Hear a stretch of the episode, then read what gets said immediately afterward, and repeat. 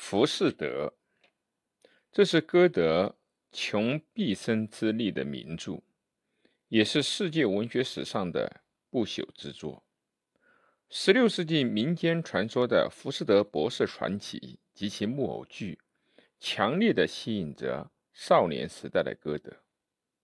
从二十岁左右开始，他就在内心酝酿着这个题材。二十六岁的时候写了初稿。一七九零年发表了若干片段。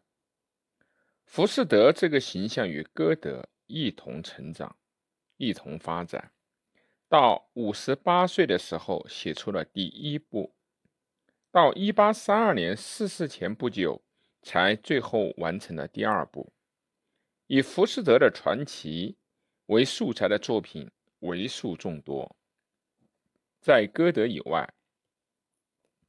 有英国的马诺，法国的瓦莱里，德国则有从莱辛到托马斯曼等作家。但歌德把浮士德提高到最富崇高理想的人格完整的行动巨人形象。浮士德简直是德意志精神的完美体现，甚至是体现全人类精神的不朽形象。这部作品开始以天上的序幕表现了全曲的理念。恶魔菲菲斯特斐勒斯在天国访问了上帝，他询问能否将上帝所宠爱的下死浮士德从奋进向上的生活中诱出。能否把他从上帝的手中夺走？这是对上帝所创造的世界的挑战。上帝应答应战，答应任恶魔随意行事，因为上帝知道，人在努力的时候难免于发生错误。一个善人，在他摸索之中不会迷失正途。第一部是以老浮士德的著名独白而开场，在独白中，他倾诉了对人类一切知识的绝望，认为他们都无益于社会，渴望获得富有生命力的新认识。接着，恶魔登场，他作为仆人服侍浮士德，他让浮士德享受。所希望的这个世界的一切欢乐，但浮士德面对这一刹那，说道：“你真美呀，停留一下。”他与菲菲斯特定下了赌约，为表示要求终止这一切，而愿将灵魂赋予恶魔。返老还童的浮士德与天真的少女。马干泪相恋，少女将身心都奉献给了他，得到了无上的幸福。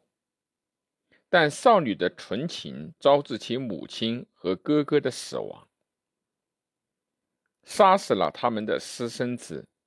苦恼和屈辱使他精神失常，结果在狱中结束了自己的一生。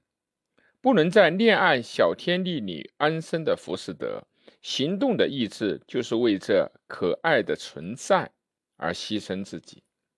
这时，从天国传来了少女得救的声音，少女呼唤所爱的浮士德名字的声音，一直萦绕在他的身边。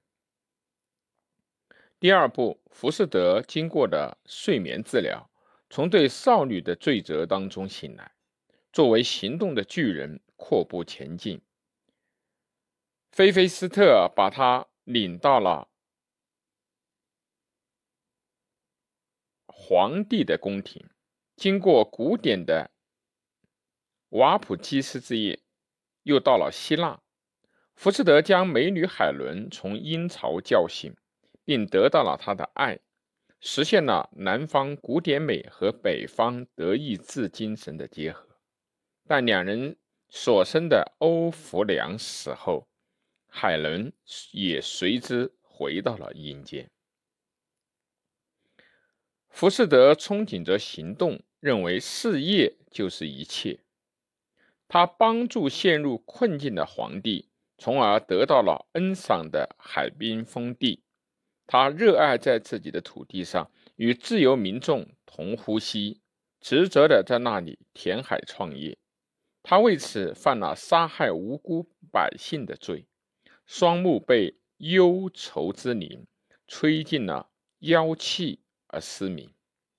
但浮士德的心地更加的闪耀着光芒，涌现出新的愿望。菲菲斯特让死尼们为浮士德挖掘坟墓。浮士德听到了刨穴的声音，预感到人类未来的生存，共同的心情和喜悦，体验到人类至高无上的瞬间而死去。预计赌赢的恶魔，你将浮士德的灵魂攫取到手，但天使们以不断的努力夺回了永恒存在的灵魂而升空。曾称作马干内的女魂，不断的做着说情的祈求，将浮士德的灵魂引向天国，在神秘的。永恒之女性领导我们走的合唱中降下了帷幕。歌德的其他作品参见《少年维特之烦恼》的简介末尾部分。